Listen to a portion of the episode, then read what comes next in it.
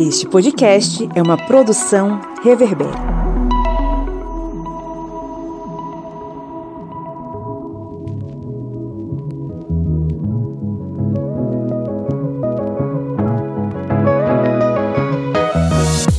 Olá, ouvintes, sejam bem-vindos e bem-vindas mais uma vez ao podcast do Historiante, o seu podcast sobre as ciências humanas. Um programete que tem a missão de contribuir com o seu raciocínio crítico sobre as coisas que acontecem em nosso Brasil maravilhoso e no mundo inteiro. É, eu sou o Pablo Magalhães e estou aqui acompanhado pela senhora Lídia Verônica.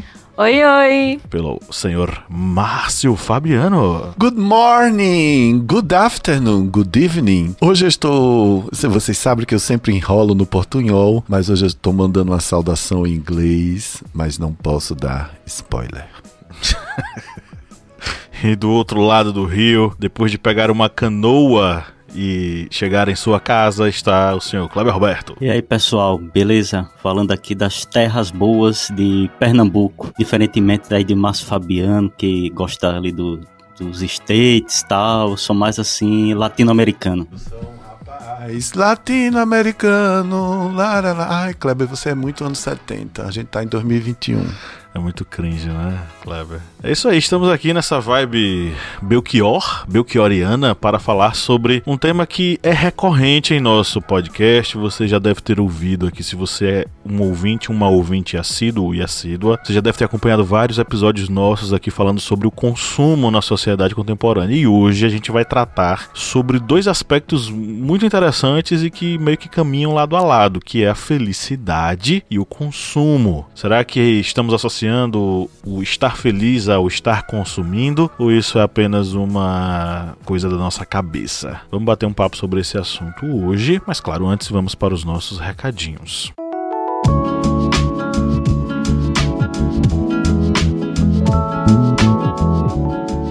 Primeiro recado de todos é aquele que bate sempre no seu ouvidinho, mas sempre com suavidade. Se você acompanha o nosso conteúdo há um bom tempo e curte, tá na hora de você se tornar apoiador, né, Márcio? Exatamente. Quando você nos apoia, o portal do conhecimento, da diversidade e do bom humor se abre para você, porque você terá acesso a conteúdos exclusivos, acesso a sorteios sorteios de livros, não é? Ou seja, você vai, vamos dizer assim, maximizar seu tico e seu teco. Seu cérebro vai ficar vibrante com tanta informação e conteúdo. É isso aí. Vá no apoia.se barra historiante, o link está na descrição desse episódio e colabore. Custa apenas quatro reais mensais para você não vai fazer diferença alguma, mas para a gente vai fazer toda a diferença. Vamos ficar muito felizes e contentes. E tô recebendo aqui informação da produção que tem os, as inscrições estão abertas para os cursos lá no site, né, dona Lídia Verônica? É isso aí, a gente tem cursos online e você não precisa sair de casa para adquirir conhecimento, né? E também não precisa passar horas batendo no Google ali para poder encaixar uma leitura na outra. Você tem um curso na sua mão, com o certificado, e você vai sair expert, né, no assunto, por exemplo, mitologias. Quando você estiver ali na mesa da sua casa conversando, quando seu tio lhe interrompeu, opa,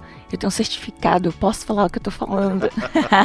Tem certificado então, né, Lídia Verônica? Tem sim. São 30 horas de certificado para você. E horas complementares, você que ficou em casa aí a pandemia inteira. Tá aí, na sua mão. É isso aí. Acesse aí o historiante.com.br e conheça nossos cursos. Lídia mencionou aí o curso Mitologias, mas nós temos vários outros lá. Tem o Contrato Social, Fundamentos Políticos e Filosóficos. Tem um mini curso exclusivo sobre o período da ditadura militar no Brasil. Aproveite as inscrições estão abertas e quem é apoiador recebe 40% de desconto para fazer a inscrição. Mais um motivo para você se tornar apoiador. Um outro motivo é que todo episódio a gente manda um abraço para eles e elas, não é mesmo, Kleber? Isso mesmo. Vamos mandar aqui um abraço afetuoso para esses apoiadores aqui e para todos os outros que não forem citados, mas futuramente serão citados em nossos podcasts, que é Alzira Bispo, Flávio José Santos, Flávio, apoiador número 1, um, e Sibeli Schneider, que são apoiadores historiantes e acreditam aqui no Portal Historiante, que além de estarem contribuindo com o Portal Historiante, estão aí também tendo esse desconto nos cursos. É hora de fazer aqui a propaganda. Quem é que faz a propaganda? Fala aí, Mr. Botini. Falando em Mr. Botini, um colega, um colega meu, o Thiago, encontrou o Mr. Botini. Onde é que o Mr. Botini tá hoje? Ele tá fazendo comercial pra... U... Podcast. Pra Ultra Farma, não, pra Ultra Farma. Vá, fala aí, Mr. Botini do Historiante. Bem, aí, além de estar contribuindo com o Portal Historiante, você está tendo esse desconto nos cursos online e também está tendo uma série de vantagens, como fazer parte do nosso grupo secreto no Facebook, com muito material exclusivo, e também do nosso sorteio mensal de livros com as editoras aí parceiras do Historiante. Então, vá lá no nosso Apoia-se e contribua. Um último recado: nós estamos com uma pesquisa de opinião, nós queremos conhecer melhor você que nos ouve, saber quais são suas preferências, o que, é que você acha bacana em nosso podcast, o que, é que você gostaria de ouvir aqui. É rápido e você continua ouvindo a gente. Abra aí a descrição do episódio agora, clique no linkzinho do formulário, preencha ele e deixa a gente conhecer um pouquinho mais sobre as suas preferências. A gente adora conhecer os nossos ouvintes. Aproveite agora, faça isso. Agora sim, vamos para o nosso editorial.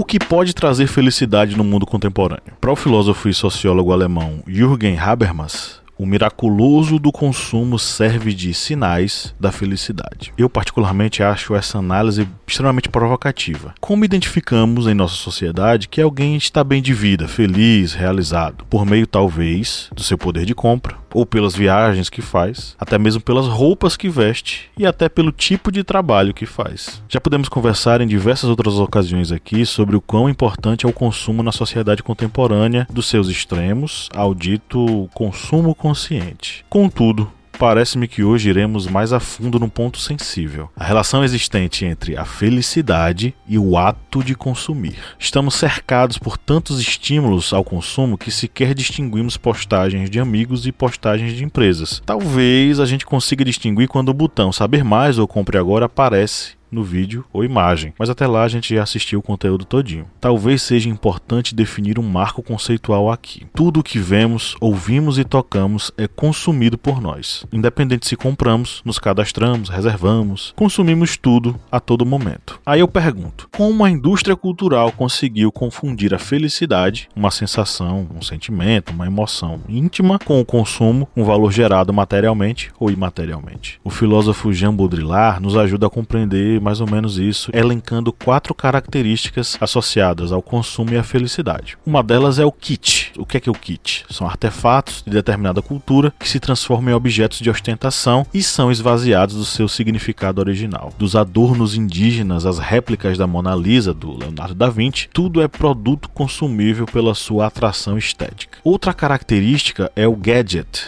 como o filósofo fala. O que são gadgets? São objetos que possuem um uso prático, mas que aos poucos eles vão deixando de ser apenas uma ferramenta, passando a ser objeto de ostentação. O exemplo mais prático disso é o celular. Ele é um aparelho de comunicação que emite e recebe mensagens em texto e voz, além de realizar chamadas telefônicas e permitir a navegação pela internet. Mas por qual tipo de celular as pessoas babam, matam e morrem? Um iPhone da última geração ou o bom e velho tijolão Nokia dos anos 2000. A diferença está justamente no prazer e na felicidade de ostentar o celular da Apple. Um terceiro ponto mostrado por Baudrillard é o lúdico ou a saída. O que é isso? Festas, viagens, passeios, novelas, filmes, séries. Não unicamente para desopilar ou relaxar, mas como um meio em busca da felicidade através do consumo. As viagens, por exemplo, servem para alimentar um feed de aplicativos móveis e o prazer em evidenciar a felicidade em imagens se encontra com o prazer de saber que pessoas desejam você e seu corpo. Corpo esse que representa a quarta característica de Baudrillard. Ele é espaço dos prazeres da vida, mas também da busca pela beleza constante. Cirurgias, academias, suplementos alimentares e uma infinidade de mecanismos que transformam o corpo em objeto de consumo, gerando em quem consome ou quem se coloca como produto uma prazerosa sensação de felicidade. Sozinhos, esses elementos não teriam como transformar a felicidade em consumo. E é aí que entra a publicidade que Baudrillard afirma constituir um dos pontos estratégicos de semelhante processo. Há quem veja nisso uma oportunidade de crescimento. O consumo seria, sei lá, um meio de desenvolvimento humano e não há como fugir dele. Há, de outro lado, aqueles que veem na coisificação da felicidade uma derrota dos valores humanísticos. Humberto Eco, o bom e velho Humberto Eco, chama essas duas posições, respectivamente, de integrados e apocalípticos. Os primeiros vibram e se deslumbram com a evolução tecnológica, às vezes de maneira até etnocêntrica. Os segundos não veem saída para isso e não há mais o que fazer além de esperar o fim do mundo. A minha pergunta hoje para vocês, membros dessa bancada, será que nossas felicidades estão resumidas no consumo?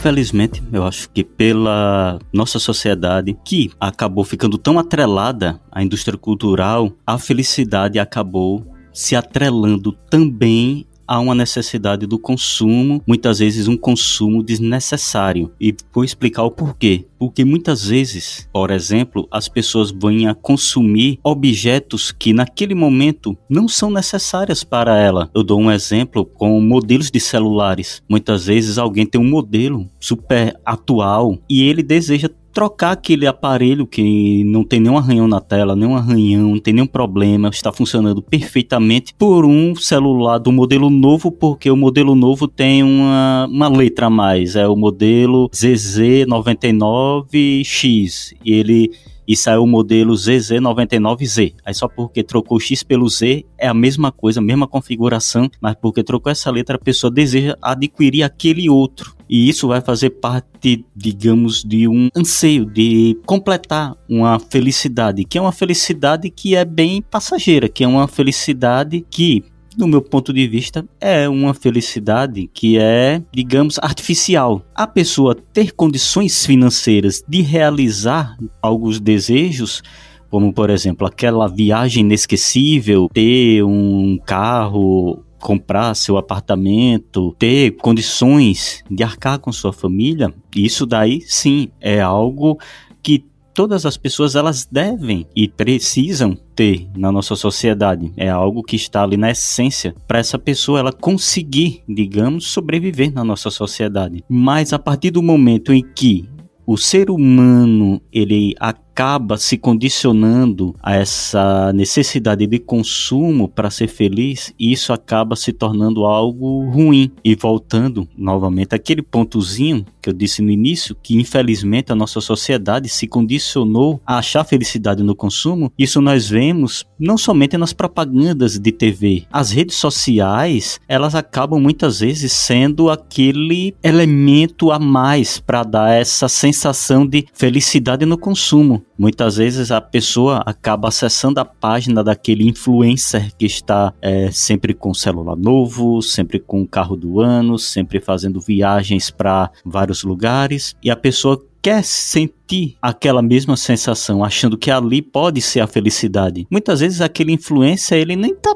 feliz, ele tá, só tá ali ostentando algo desnecessário. Como ocorreu um caso na Grã-Bretanha de uma mulher que entrou em falência por estar ostentando sempre fotos em restaurantes chiques, de luxo, e aí estourando. Todos os seus cartões estourando tudo e ficou com uma dívida impagável. Isso só para ostentar na rede social. E isso acaba levando outras pessoas a querem que consumir aquilo vai trazer felicidade. E eu acho que é exatamente aí o ponto em que a nossa sociedade atualmente acaba é, desvirtuando o que é ser feliz, porque acaba achando que o consumir a vida do outro é sim uma felicidade. E muitas vezes a felicidade pode ser adquirida não consumindo a vida do outro, mas a pessoa usufruindo da sua própria vida. A gente está vivendo a gente até gravou, né, ano passado sobre a relação de consumo pós-pandêmico, né, o que a gente esperava desse momento, que a gente está caminhando, digamos assim, para esse momento, né, que a gente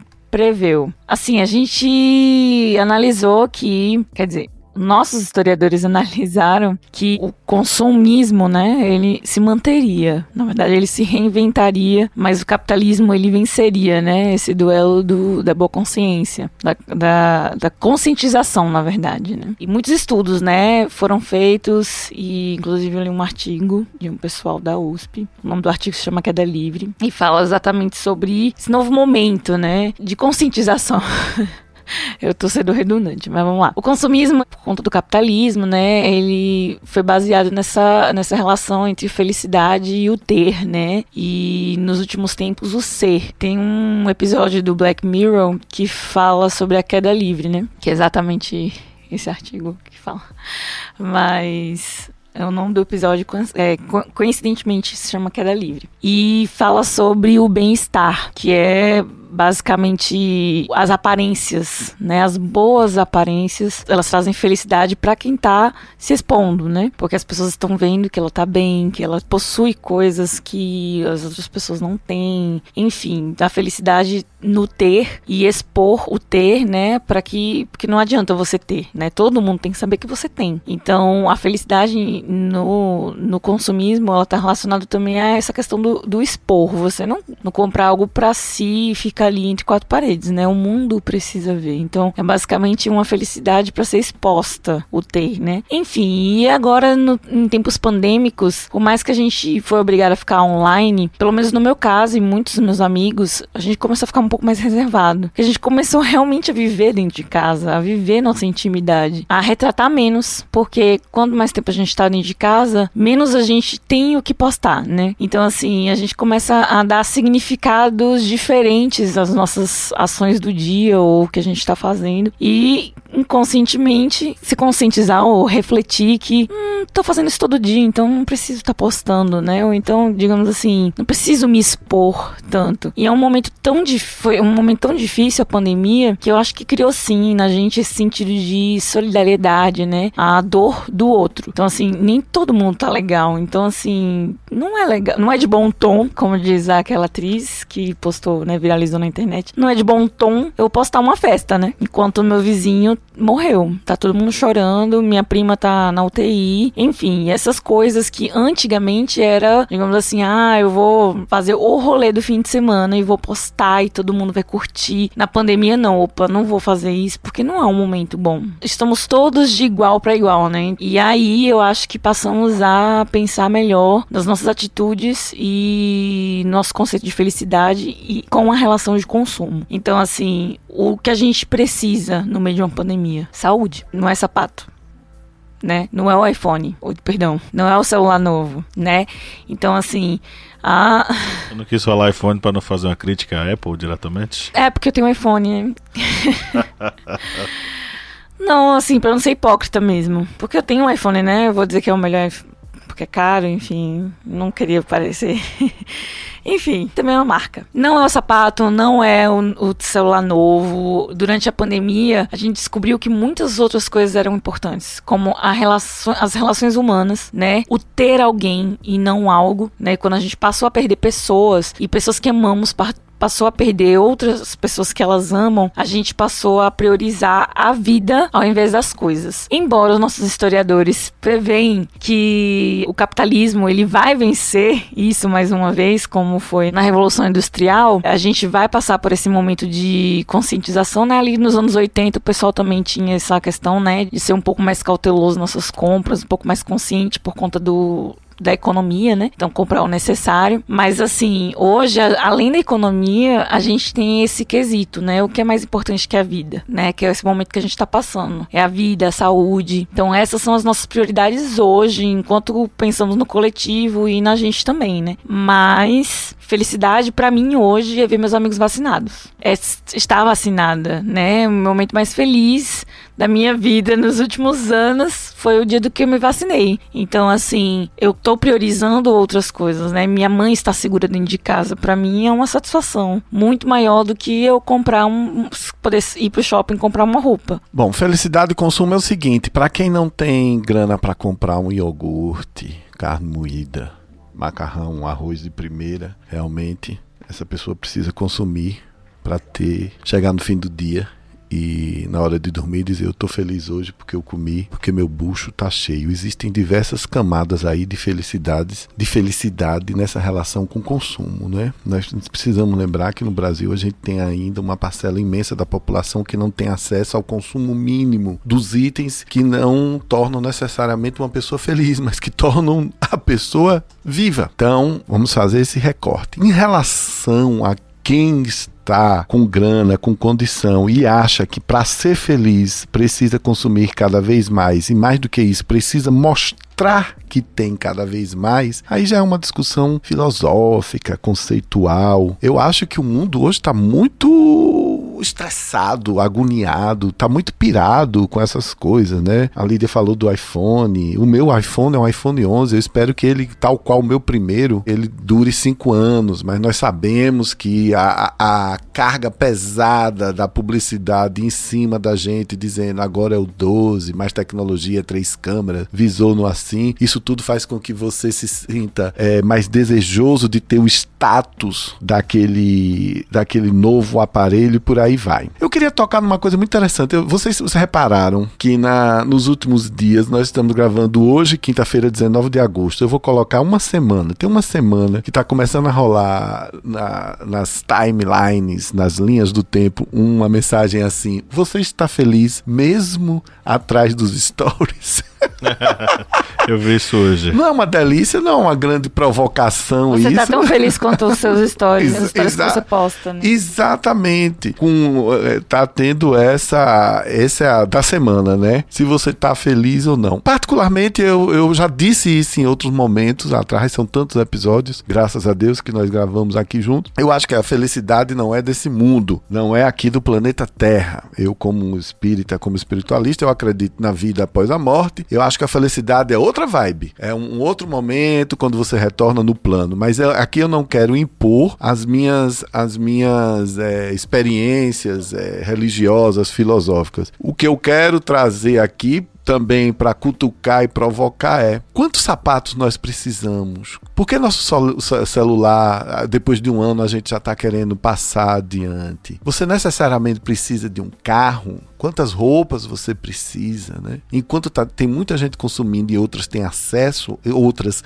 sem acesso ao consumo, tem um monte de pessoas que são privilegiadas que estão dizendo: chega, não quero essa paranoia de toda hora tá comprando, tá comprando, tá comprando, tá comprando. Então são decisões. Eu acho que a, a gente vive uma sociedade de consumo aflita, porque ela sempre está com essa nessa engrenagem, essa roda está sempre girando e ela não consegue simplesmente ter calma e ser feliz. No caso seriam camadas de felicidade, por exemplo, existem diversas formas de ser feliz, mas todas elas são mediadas pelo consumo. Seria nesse sentido, Márcio? Exatamente. Exatamente. Porque lembramos, é bom lembrar, porque eu, todo mundo acho que já nos acompanha, já sabe que eu sou publicitário. A gente vive criando imagens, slogans, conceitos, a gente vive criando campanhas, criando momentos para que as pessoas não deixem de consumir, seja um produto ou serviço. Mas, pelo outro lado do balcão, a gente sabe das aflições de quem se acha inferior porque não tem isso ou aquilo.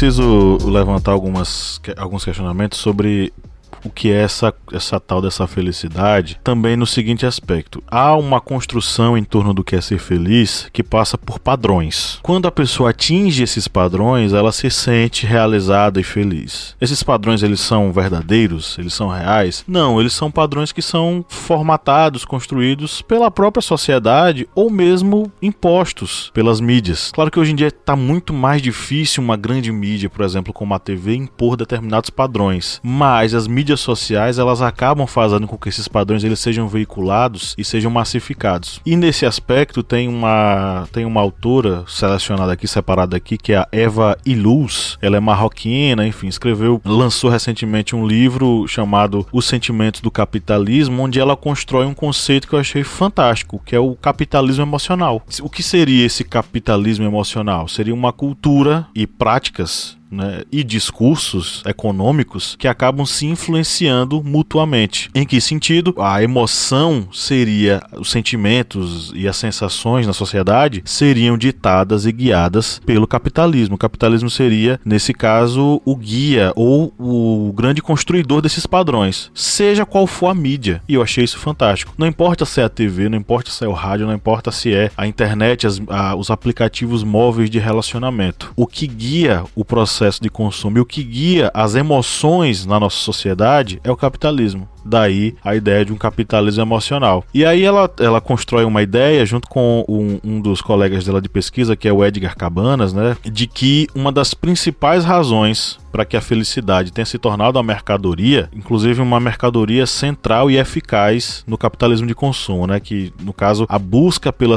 pela felicidade se dá por meio da aquisição de coisas para se tornar feliz. Aí vai desde coisas físicas a desenvolvimento de práticas comportamentais, do tipo vou pensar positivo, quero ser, quero crescer, e aí vem o mercado dos coaches insuflando em você o desejo de crescer mediante o desenvolvimento desenvolvimento profissional, mas não desenvolvimento profissional em que você consegue fazer aquilo que você quer, mas baseado naquilo que você alcança. Quais são os exemplos que são utilizados? Vamos tomar aí como exemplo uma das marcas de cosméticos que trabalha essa coisa de coach, que é a Mary Kay. Qual é o exemplo de sucesso da Mary Kay? É quando você consegue adquirir aquele famoso automóvel rosa, que geralmente é um Honda Civic, que geralmente é um carro desses aí com certo poder aquisitivo. Para que a pessoa tenha acesso ele, tem que ter certo poder aquisitivo. Então, todas essas questões, esses ideais que são vendidos, não são mercadorias, os ideais também são vendidos. O capitalismo ele não se limita a um momento transitório, não é uma alegria efêmera. O capitalismo não quer que você fique é, transitoriamente alegre, tranquilo, esperançoso, enfim. Pelo contrário, essas mercadorias que dão acesso à felicidade para vocês, elas se reformulam constantemente. E a indústria está ligada nisso. E é por isso que o iPhone 11 ele não vai ser o modelo final que vai fazer com que você se sinta pertencente a uma classe econômica maior. O iPhone 12, o iPhone 13, o 14, o 15, o 20, o 60 estarão sempre renovando em você o desejo de estar feliz, o desejo de, de consumir para ficar feliz. Então é aí que eu, que eu, eu levanto essa, esse questionamento, que é o seguinte: o consumo, pelo que a gente está debatendo aqui, e por mais que que Lídia Verônica diga que nesse momento de pandemia as pessoas estão pensando um pouco mais na questão da saúde e pensando também é, qual é a minha felicidade, é ter meus familiares, meus amigos vacinados. Eu também me sinto muito feliz com isso. Contudo, mesmo assim, por mais que uma vacina seja importante, as pessoas continuam levantando o questionamento de que, bom, um iPhone 11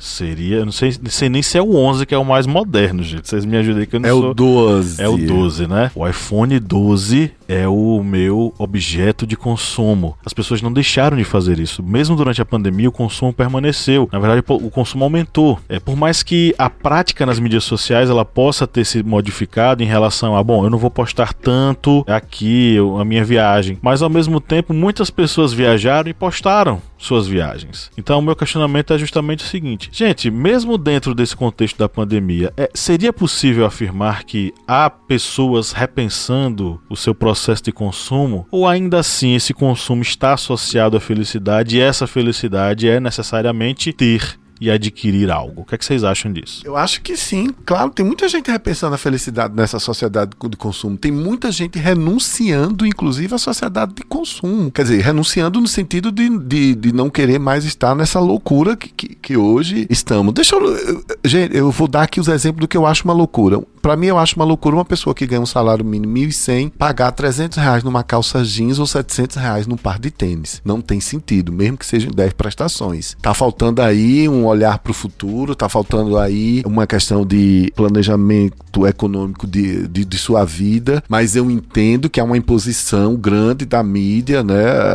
da propaganda, dizendo se você, você só pode ser feliz se você tiver 18 18 anos se você usar um tênis de 700, 800, 900. Isso é louco. Isso é muito louco. Eu queria lembrar uma coisa, eu já falei em outros momentos aqui, tá crescendo muito, uh, começou lá em, na Califórnia, a questão do slow food, né? A, a, a, comida mais lenta, se for, vamos dizer assim, a comida mais vagarosa, que na verdade é o seguinte, é um retorno retorno a voltar a cozinhar com mais delicadeza, participando todo desse processo. Isso daí também é uma renúncia à comida processada. Então a gente está vendo isso chegando aqui no Brasil, tem aumentado o número de pessoas que decidem não comer carne, viram se tornar vegano. Isso é uma decisão filosófica de vida, né? Quando você toma essa, essa decisão. Quando você tem condição para isso. Né? É, aí, aí a gente entra numa outra pegada. É, porque, porque eu queria porque quanto é que custa? É, eu queria colocar justamente isso quantas pessoas estão modificando seus padrões de consumo, não necessariamente porque rejeitam o consumismo, mas porque nesse momento o poder aquisitivo delas não lhes permite sequer ah. adquirir o básico. A gente tá falando no, no nosso país que faz fila para comprar osso, né? Exatamente. Então existe aí a questão da desigualdade e uma questão de que, o seguinte, se eu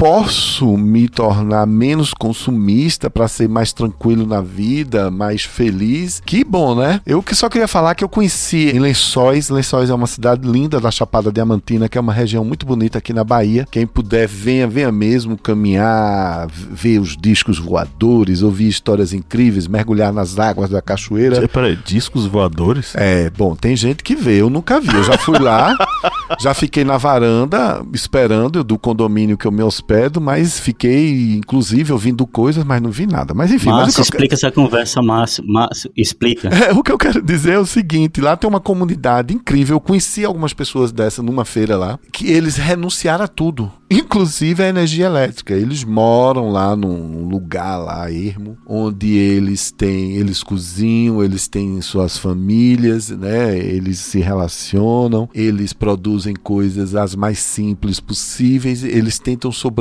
desse jeito é uma grande renúncia, tá? E, e, é uma comunidade mesmo. Existem os mais jovens, os adultos, os mais velhos. Eu conversei com um deles e eu não resisti. Quem me conhece sabe que eu sou um pesquisador do IBGE sem o menor escrúpulo. E eu perguntei, querido, você tá feliz? Aí ele me deu uma voadora. Ele disse: O que é a felicidade para você, meu amigo? Eu quase choro. Eu quase choro, porque eu entendi que ele disse: Eu tô feliz porque eu renunciei, eu tô bem. Não é? Eu faço minha manteiga, eu faço meu sabão. Minha... Aí tinha os filhinhos dele, que eram as crianças mais fofas que eu já vi na minha vida, robustas, saudáveis e etc, que pararam para comer melancia. Então, acho que a felicidade não é desse mundo, mas o caminho para ser um pouco mais feliz, a gente decide. O que eu acho interessante é que, mesmo havendo um outro, uma outra perspectiva de felicidade, há consumo nisso.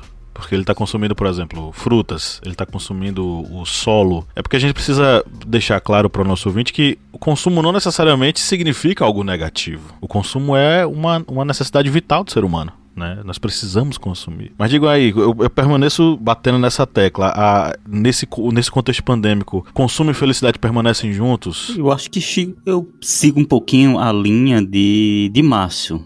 Não a linha dos discos voadores, porque eu acho que agora a NASA vem. Agora não tem mais jeito não, viu, Márcio? Já era. Discos voadores. A NASA vem agora. Você não acredita não, Kleber? Só se pegar um CD assim, um LP, jogar, ó o disco voando. Aí, aí. Nossa, Kleber, você não acredita em nada, tá? Noce. Acredito sem imaginação. Você é muito materialista, Kleber. Pelo amor de Deus, saia dessa foice desse martelo. Eu acredito no comunismo, viu? Aí eu acredito. Ah, então tá. Tá bom, Kleber. Eu continuo te amando.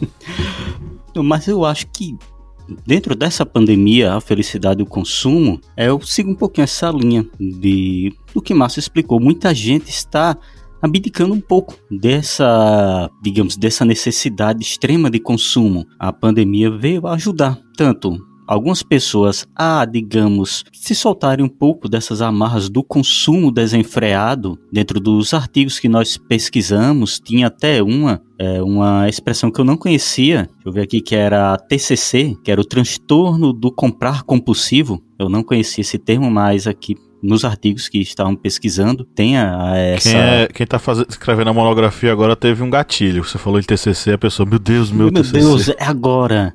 Mas também, é, para quem não para quem não tiver esse trauma ainda, pode ser chamado de oniomania, que é também o mesmo termo, só que o termo é, digamos, científico. Mas Portanto, tem essas pessoas que vão renunciando a essa necessidade, vendo outras, digamos, outros fins de consumo que não sejam esse consumo desenfreado. Porque, bem lembrado por Pablo, a gente vive uma sociedade que a gente vai consumir. A gente vai consumir, não tem para onde fugir. A gente não é planta de viver de fotossíntese. E até a planta vai consumir nutrientes da terra, vai consumir água, ou seja, vai consumir algo. E nós, como seres humanos, vamos acabar entrando também nesse eixo do consumo. Mas ao mesmo tempo que algumas pessoas estão renunciando nesse período a esse consumo desenfreado, tem também aquelas pessoas que devido tanto a essas a depressão, toda essa questão da pandemia, as dificuldades, tudo isso acabam adquirindo também hábitos de consumo desenfreado. Eu lembro até um dos outro artigo que foi a gente estava vendo aqui sobre a monja, é monja a famosa monja coin. Coin,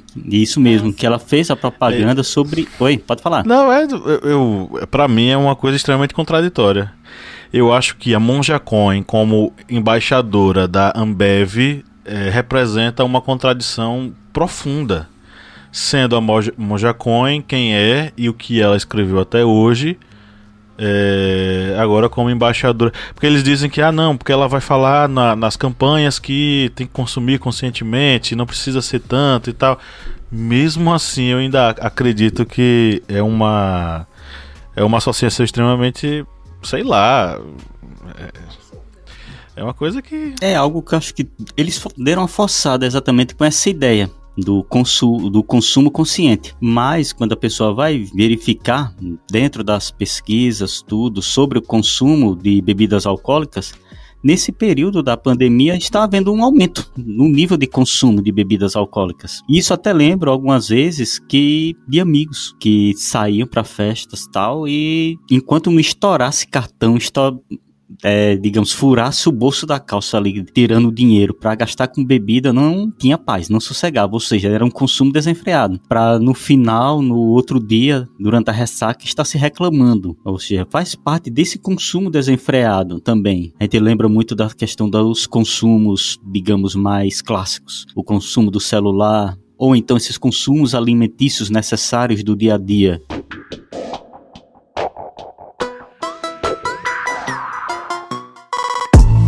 Kleber, posso te interromper já te interrompendo? Já você é o nosso aristocrata favorito. Vou, vamos voltar ao nosso pinga-fogo antigo. Quantas calças, quantos sapatos você tem? Calças eu tenho três, tênis, juntando tênis e sapatos, três também. Três, três. Um sapato, é um sapato, um tênis e não riam porque não faz parte do Partido Novo. Eu tenho um sapatênis. Kleber tem um sapatinho de meu Deus, que Kleber Pablo. trabalhava, no, trabalhava na administração de, de, de na, na, na, empresa lá. Pablo, eu quero agradecer Era, a você por esse EP, porque nesse EP nós soubemos que Kleber tem seu momento patricinho, Kleber, ele usa sapatênis. Comunista de sapatênis. Comunista de sapatênis, que maravilha, Kleber. Ainda há esperança para você. pisar na burguesia, Exato. pisar na bandeira americana. Ah, beleza. Não fala isso não, porque eu tô conversando assim com o cara dos States enquanto a gente tá aqui dialogando. Deixa de você ser chato. O que eu tô falando isso, Kleber? Eu tenho cinco pares de sapato, uma sandália, mais duas sandálias e um par de tênis. Eu tenho sete calças. Quatro são de cores iguais, não é? Duas calças jeans e etc. Eu descobri com a pandemia que eu precisei de usar durante a pandemia uma ou duas calças. Muito mais por uma questão de não estar tá repetindo, porque a gente não precisa necessariamente de tanto. Agora, não vou ser hipócrita, como Lídia falou. Eu gosto de estar bem arrumado, bem vestido.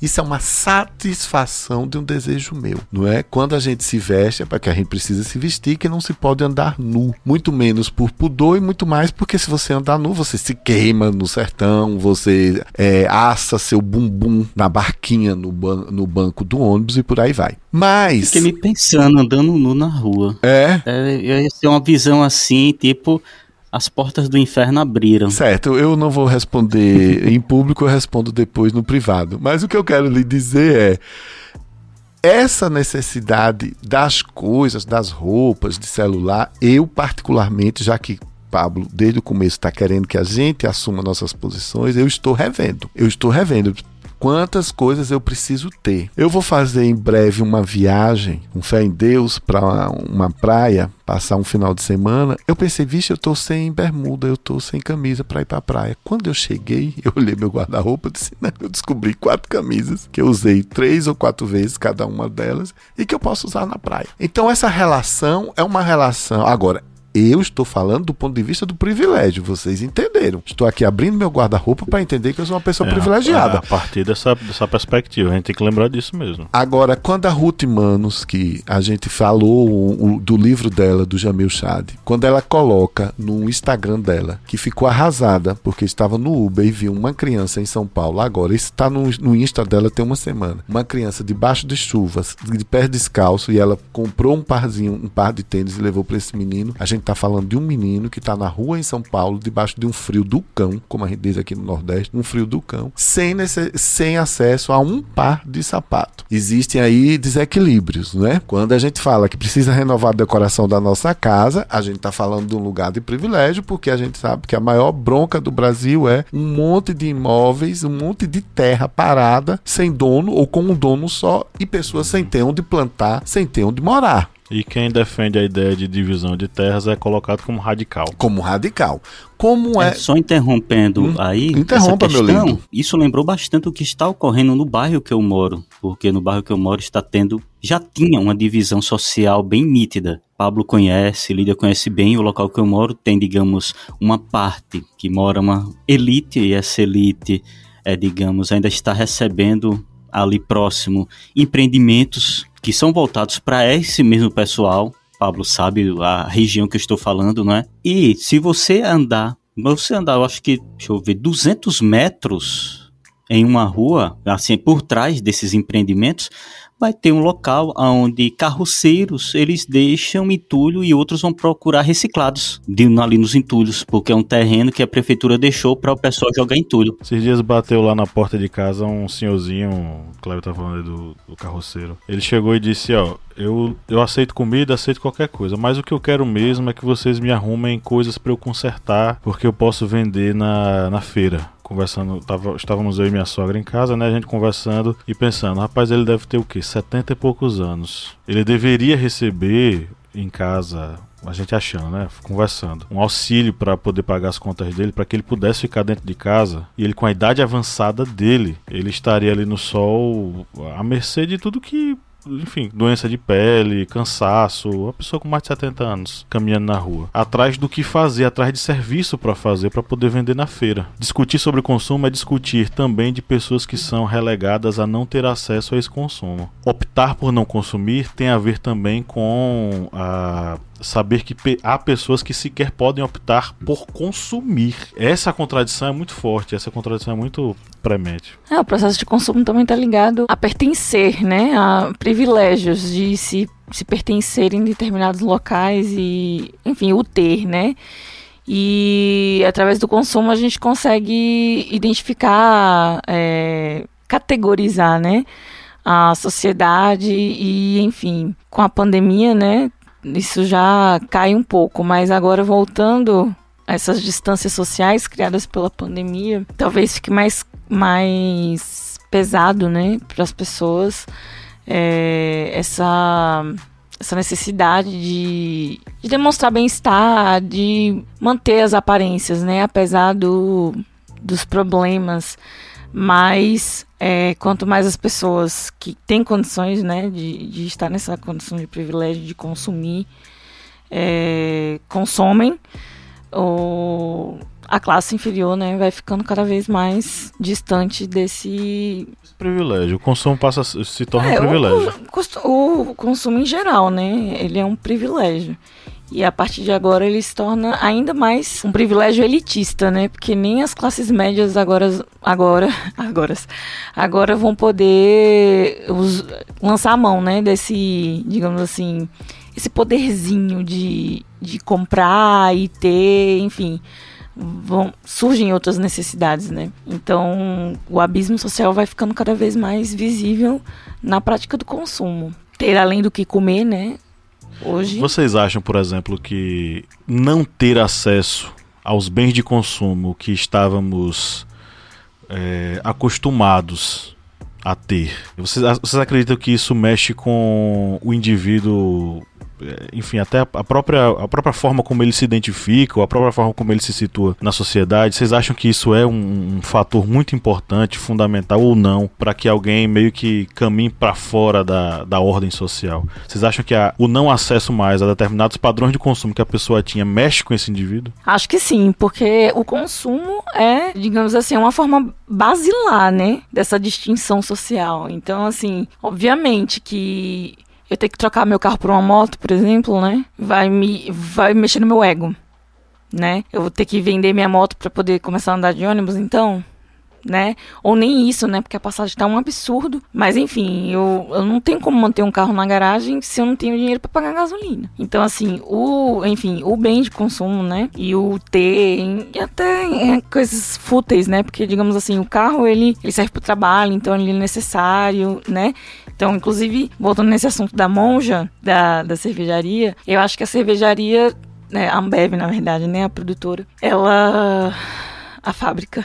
A Ambev é fábrica, né? É uma cervejaria também. A ideia é justamente dar significado, é, dar profundidade, né, à marca dela, à, à marca deles, às marcas deles, né? Essa se alinhar uma marca, né, uma figura de profundidade, de de relevância social torna a minha marca relevante socialmente, né? Então, é, eu acho que essa é a ideia, é não, não perder o público por não ser essencial. Eu conheço a Moja Cohen pessoalmente, estive com ela no... Olha, só, você estava segurando isso até agora, Márcio. Eu conheço a Moja Cohen, houve aqui um arroubo na, no estúdio, por favor, queridos e queridas seguidores, seguidoras e seguidores amores, esqueçam. Eu conheci a Monja Cohen, não vou dizer, mas um, num evento de pessoas que. É, não vou dizer o, o local em respeito. Num evento de pessoas espiritualistas que estudam física quântica, espiritualidade, enfim. Quando eu a sigo no, no Insta e o que ela transmite é uma imagem de uma persona filosófica, né? Ela é adepta do budismo. Inclusive o budismo, é, em alguns momentos, fala muito de renúncias. Ela é reconhecida como uma autoridade no budismo aqui sim, no Brasil? Sim, ela, ela tem, ela tem, sim, essa autoridade, essa personalidade. Ela naturalmente, ela precisa pagar as contas dela. Ninguém vive de brisa, né? Então ela faz isso através dos cursos, né? Que ela lança, tal como a nós aqui também precisando pagar nossas contas, então adquiram nossos cursos, fazendo aqui um belo de um jabá. Quando você associa sua imagem a uma fabricante de cerveja, Primeiro, vou ser muito sincero e não é caretice. Quem me conhece sabe que eu não sou careti, não sou careta. Você está associando ao álcool. Associar o álcool, sabendo que o álcool leva a tudo, menos a reflexões filosóficas. Evidentemente, aqui eu estou falando, estou tirando a filosofia de bar, já que Bia está ali se coçando. Filosofia de bar é uma coisa, filosofia para tomar decisões na vida é outra. Eu não me incomodo, Pablo. Eu acho estranho. Eu vou esperar para ver como é que isso vai se eu estou absolutamente curioso para saber o que a Ambev vai conseguir de retorno para as marcas que ela produz com a Monja Coin. É, é, você, você se lembra que o Roberto Carlos chegou a gravar do, da Friboi, Roberto Carlos não come carne há não sei quanto tempo. É isso. Vocês se lembram desse foie? Uhum. Vocês estão lembrados? Tem uns três anos isso, né? Então, é uma disparidade. Aí tem um negócio que eu não consegui. Mas se a gente analisar o marketing, Márcio, você que é da área, nós que somos da área, a gente pode ver isso historicamente, né, na construção do marketing ao longo da história. Quando você olha ali as marcas de cigarro, o que é que retratava nos comerciais? Um cowboy andando a cavalo, ao ar livre, pessoas esportistas fazendo esportes, é, né, escalando montanhas e no final traga um cigarro.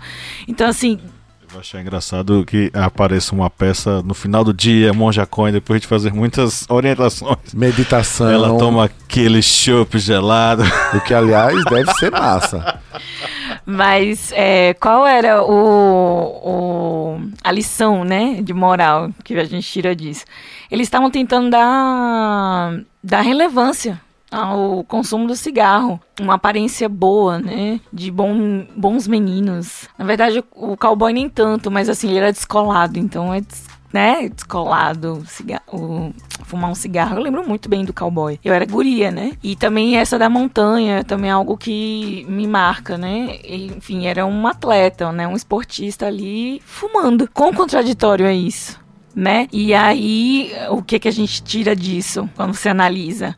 É o mesmo sentido. É dar profundidade, dar relevância e você achar que faz bem, que é o, o oposto, justamente o, né, o contrário da, da, do cigarro, né? É o, aquele atleta bem disposto e o tal, fazer mal. sem vícios, o né? cowboy da Marlboro morreu, não foi um dia desse? De Sim. câncer de, câncer de pulmão. Não, e isso aumentava, né, o consumo de cigarro. E aí hoje a gente tem uma geração mais consciente, digamos assim, e Hum. é, não, sim, nós somos a, a geração do no pain no gain. Nós somos a geração do paguei, tá É pago. porque hoje o- eles não fumam o cigarro é, propriamente dito, eles fumam aquela paradinha, aquele pendrive lá. Ah, eu vi O isso. cigarro eletrônico. Sábado passado. Cigarro eletrônico. Mas assim, a questão que eu, que eu quero trazer é que você não vai ver nas redes sociais a galera fumando. É muito raro você ver. Eu, eu acho que É. é outra, outra prática, outro, outro tipo de fumar. É outra, outra experiência de fumar. Não, hoje em dia tem essa, esse cigarro eletrônico, que é, digamos assim. Vem cá, minha gente, vocês que são sabidos e sabidas, cigarro eletrônico da choque, como é? eu vi o pessoal lá, Na bateria. eu tive que perguntar da choque como é aquele negócio.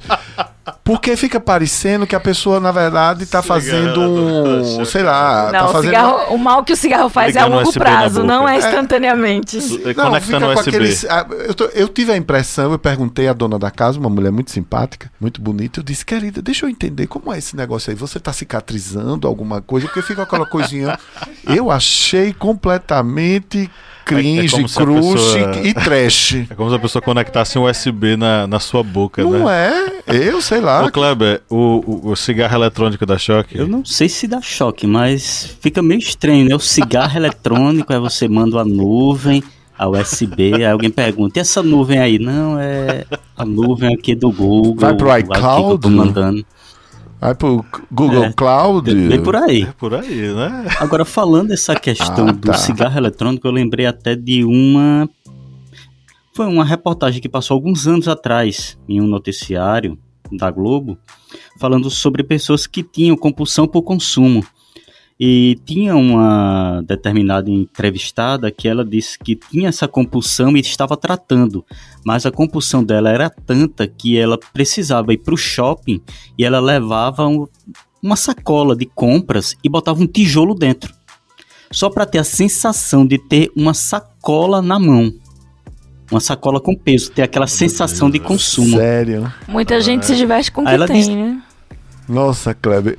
Eu cada vez quero diminuir o que eu carrego na minha mão. Eu, por mim, eu saía de casa de bermuda havaiana, ia resolver minhas coisas e voltava. Eu não preciso Comprava de na sacola. nuvem, né? É, comprava na E ela dizia, essa entrevistada, eu lembro por, por causa desse trecho Que dela. coisa triste, né? E ela dizia que comprava roupas, muitas roupas, quando chegava, saía da loja, pensava assim, o que é que eu tô fazendo? O que é que eu tô fazendo?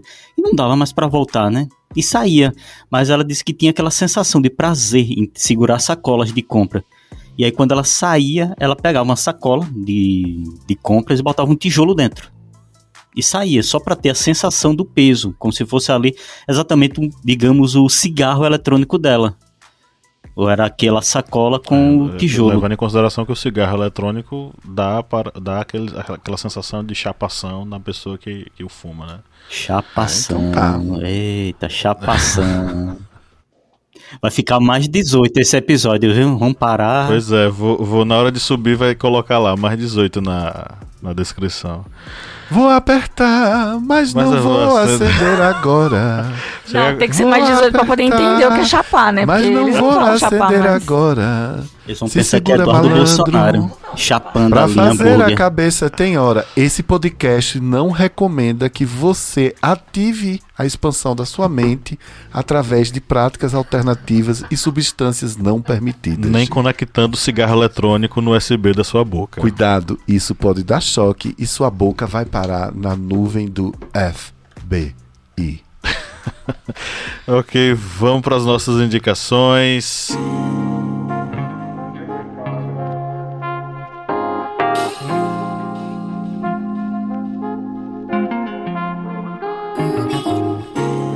É a hora de vocês darem uma dica aí para os nossos ouvintes, o que é que vocês estão acompanhando nos aplicativos de, de filmes, de séries, o que é que vocês estão lendo, né? Hoje em dia tem a, aplicativo on stream, on demand de livros também, né? A galera que curte o Kindle, eu tô aqui diante da, de uma pessoa viciada em Kindle, né? Minha esposa, a Verônica. Pera, Kindle é de, de onde? Kindle é da Amazon. Você tá fazendo propaganda. Ô, oh, Kleber é o, Kleber é o, é o, é o é setor de, é verdade, comercial do. Comercial, tá certíssimo, Kleber. Tá certíssimo. Você consome livros no car? É, você no assiste filmes naquele leitorzinho digital. É. é. Eu tenho um, leitorzinho digital aí, bem conhecido. Alô, Amazon. Que eu ganhei do meu esposo. Oh, falando em Amazon, eu tenho uma, uma, sugestão de uma série da Amazon. Eu ainda não assisti tudo, assisti apenas a primeira, o primeiro episódio da primeira temporada. A série se chama The Feed, é, da Amazon, produzido pela Amazon Prime. E é uma série interessante porque ela trata aspectos filosóficos da sociedade contemporânea a partir de uma observação distópica do futuro. Assistindo The Feed, eu me lembrei muito de Black Mirror naquelas temporadas épicas, daqueles episódios épicos. Isso me despertou muita atenção. Então, The Feed trata um pouco sobre a questão do consumo, da conectividade e das pessoas que acabam meio que caindo nessa, nessa espiral maluca. Tem um episódio mesmo que um rapaz, um garotinho, ele deve ter menor de idade, né? Ele fica o tempo todo com um mecanismo ativado na cabeça dele. Esse mecanismo, ele nos permite estar conectado com vários lugares ao mesmo tempo. É como se a gente tivesse um Wi-Fi na cabeça e o nosso campo de visão fosse a tela desse dispositivo. Então o carinha estava conectado numa live, é, assistindo um filme, uma série, ouvindo música, tudo ao mesmo tempo na cabeça dele. Aí o terapeuta dele diz: Ó, oh, não, desliga aí por favor e preste atenção no que eu tô falando. No que ele desliga tudo na cabeça dele, ele começa a ter uma reação convulsiva porque ele não consegue ficar desconectado. É interessante para refletir sobre a questão do consumo da conectividade, mas claro, sempre com uma visão crítica, com o pé atrás Não, não comprem 100% a narrativa. Mas eu aconselho assistir, The Feed é interessante. O livro é um classicão, é a Sociedade de Consumo, já usei nas minhas aulas de filosofia do Jean Baudrillard. Ele é muito gostoso de ler, muito simples de ler, né? Então, para compreender essa sociedade do consumo, eu acho que é uma referência bem interessante. Como músicas, eu tenho duas aí mais uma vez, minhas músicas são para relaxar. E eu resolvi pegar duas, dois artistas é, que tocam música regional através do violão ou da viola. Um deles é o Yamandu Costa. Ele tem uma música chamada Tempo de Criança, é toda instrumental, bem gostosa de ouvir. E a outra música é um clássico, é do Geraldo Azevedo. Ai que saudade do E a Verônica disse: Não, mas eu gosto mais da versão do Zé Cabaleiro. Zé Cabaleiro. Ela prefere Zé Cabaleiro. Então vamos fazer o seguinte, Lídia Verônica. Fica a sugestão para o ouvinte escutar ou com Geraldo Azevedo ou com o Zé Cabaleiro, beleza? Beleza. Quem quer continuar?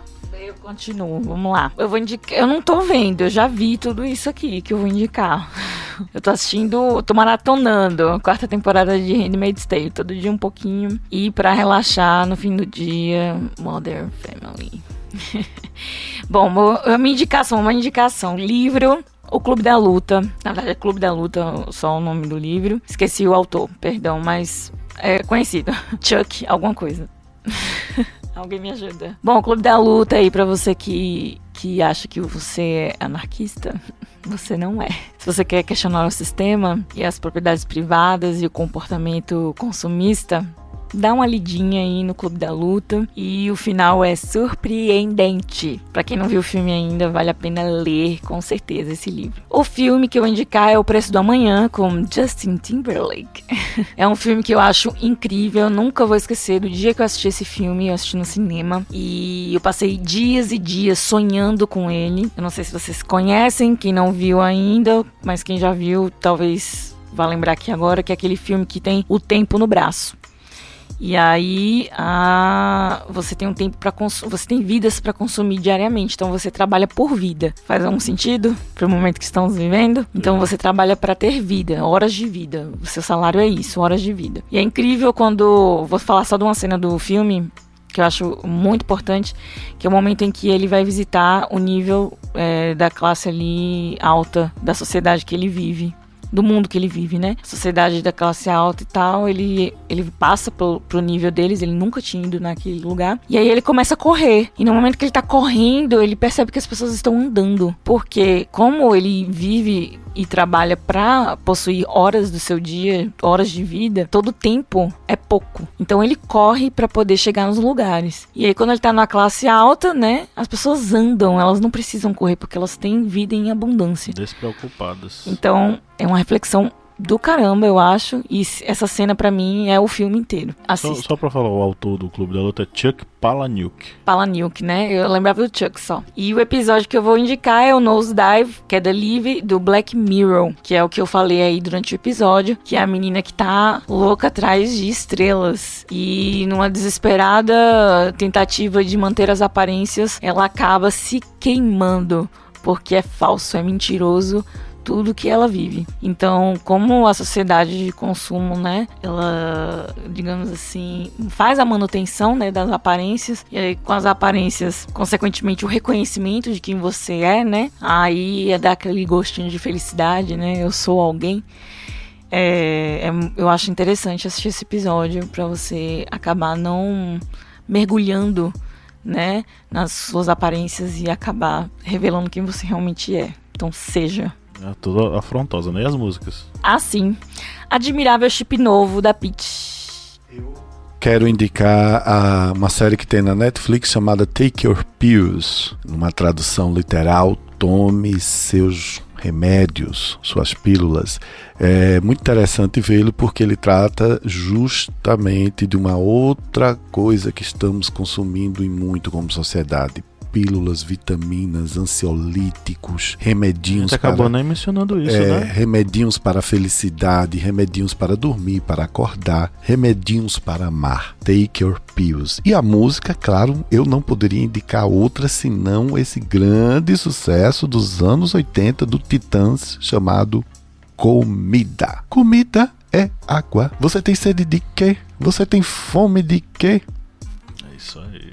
Clássico. Bem, as minhas indicações, é, vou indicar aqui um documentário, acho que é um documentário que algumas pessoas já conhecem, que é a Conspiração da Lâmpada. Que esse documentário ele vai falar sobre a questão da obsolescência programada, que são aqueles equipamentos que compramos e que do nada eles param de funcionar, e isso é uma estratégia da indústria para fazer com que vamos consumir novos produtos. A mesma coisa atualmente que acontece quando vão surgindo novos aparelhos com novos sistemas e que nos obrigam a consumir esses novos aparelhos, porque senão não vamos conseguir acessar determinados aplicativos. Mas essa conspiração da lâmpada, ele tem como tema central a lâmpada isso mesmo, aquela lâmpadazinha chamada lâmpada incandescente, que acho que alguns jovens até nem sabem, mas era uma lâmpada que tinha um fiozinho de tungstênio dentro que era o filamentozinho que ali batia a resistência e ela aguentava e brilhava. Só que essas lâmpadas elas aguentavam por volta de 1500 horas. E com o desenvolvimento tecnológico, logicamente, ia aumentando as horas. E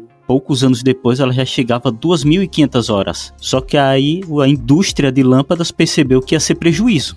Lâmpadas que funcionassem por muito tempo. E aí, dentro de uma negociação, eles decidiram que as lâmpadas elas não poderiam passar de mil horas. Ou seja, tá aí o tema central desse documentário exatamente sobre a questão da obsolescência programada. Ou seja, dos produtos que compramos e do nada vão É quebrando. muito bom esse documentário. Aí, tendo como origem realmente a questão das, das lâmpadas. Eu vou indicar também um filme, que também é um, é um filme conhecido, que é Diamante de Sangue, que tem até como dos atores Leonardo DiCaprio, e ele vai falar sobre a questão da... Kleber. Oi? Filmaço, filmaço, arrasou. É. Eu tô interrompendo apenas para te aplaudir, que é um grande filme. Que ele vai... Um filme instigante. É, e ele vai chegar nessa questão do consumo. Só que a questão do consumo de diamantes na Europa.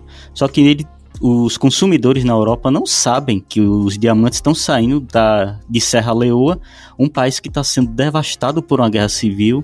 Os trabalhadores estão sendo explorados, literalmente por senhores da guerra, que estão ali tentando, disputando o poder no país, armando crianças, ou seja, demonstrando toda a crueldade de uma guerra que tinha como principal objetivo a exploração dos diamantes. E daí a origem, tanto da questão do nome do filme, como também a base central dessa história. Leonardo DiCaprio, todo mundo vai pensar que ele vai ser o galã do filme, mas não, ele realmente, ele ali ele faz o que ele faz na maioria dos filmes deles. Ele não é galã, ele é um excelente ator e ali ele faz uma excelente interpretação nesse filme. E como música eu vou indicar, se Pablo sempre lhe dá aqui as músicas para relaxar, aqui você relaxar, ali com um chazinho, um cafezinho, o meu são é porrada na orelha, é cerveja com monja e pancadaria no fone de ouvido. eu quero ver muito essa coisa da cerveja com a monja velho.